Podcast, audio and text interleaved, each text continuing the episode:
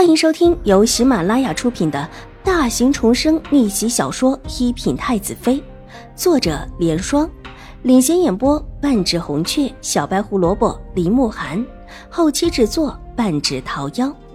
喜欢宫斗宅斗的你千万不要错过哟，赶紧订阅吧！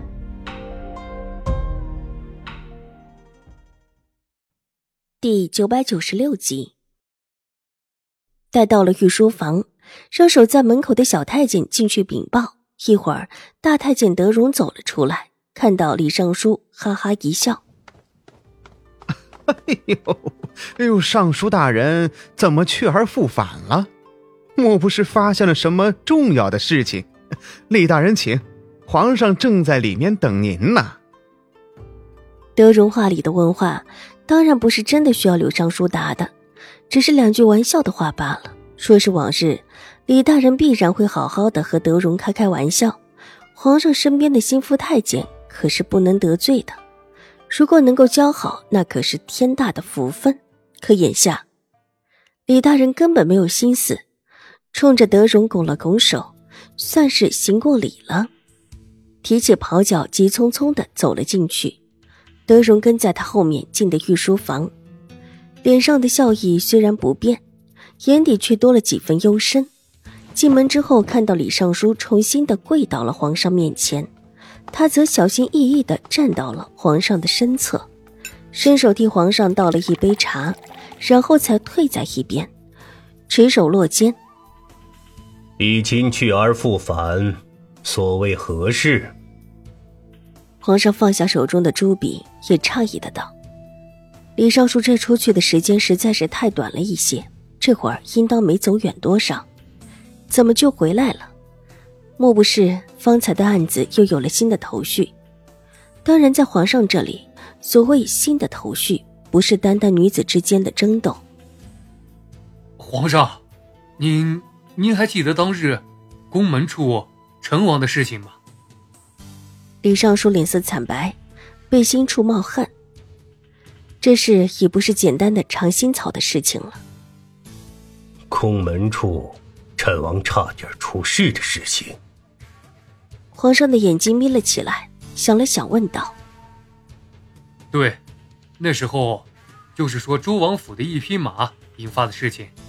先是撞到了一位小姐，而后这位小姐被陈王救，但最后出了事的却是陈王殿下。那一次，陈王殿下差点……”李尚书咬咬牙，把之前想到的事情。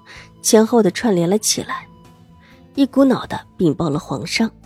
戴德说到最后，已是汗湿重背。皇子之间的争斗，从来就不是能够言说的、触碰的那一块。但他既然想到了，自然不能不说，否则到时候又是他的一番罪过。你是说那马可能也是因为尝腥草？皇上立时懂了他的意思，脸色也变得极为难看。微臣觉得很有可能，但这事也不一定是周王的人所为，可能是有人借着周王的手要对付陈王。李尚书说的满头大汗，到最后还是说不下去了。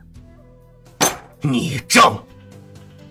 皇上的手重重的拍在了玉书案上，德荣的头越发的低下来。一动也不敢动，另外几个小太监更像是鹌鹑似的，头都快低到地面上了。这种事情，他们谁也不愿意多听，听多了可是会没命的。皇上的争斗从来就不是别人能够随便听取的秘闻。皇上，去查查之前的那个马车夫，从他身边周围所有接触过的人，以及可能接触过的人。还有，你手中名单上的人，是不是接触到他们？是，臣马上去查。李尚书向皇上磕了一个头之后，急忙站起来后退，待退到了门槛处，才一个转身出门，在门外稍稍的站了站，定了定神之后，才苦涩的摇了摇头。作为一个刑部尚书，他虽然办过许多案子。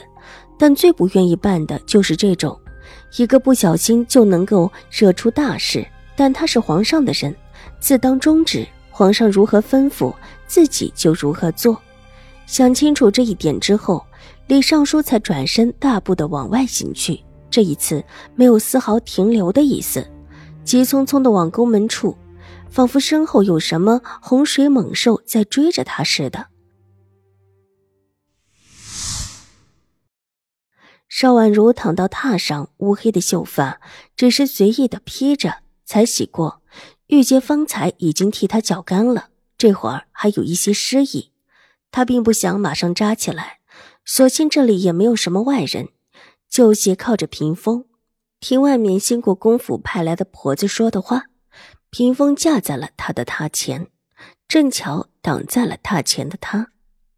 兴国公府派来的婆子虽然是个会说话的，先是说了一阵子太夫人有如何想她，兴国公夫人又如何的心疼她，又说大小姐虽然在这里遇到了不讲理的永康伯世子夫人，但还是念及着她的伤势，生怕她伤势有什么不好，特意派她来问问。这么一大通话说下来，最后才说到来意。吴小姐，您若是好了一些，太夫人的意思，您还是回府里去养伤。太夫人呀，请了几位有名的大夫在府里等着您呢，必不能让您的伤留下半点后遗症的。活子说完，小心翼翼的听了听里面的动静，不知道五小姐到底伤的怎么样。她今天其实就是来探听消息的。只是屏风遮着，他什么也看不到，只能凭借一点点声音感应到吴小姐的状态。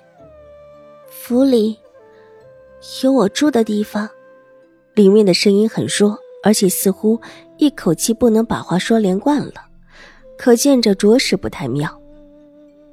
吴小姐，您放心，院子呀早早的就备好了，里面的东西呀一应俱全。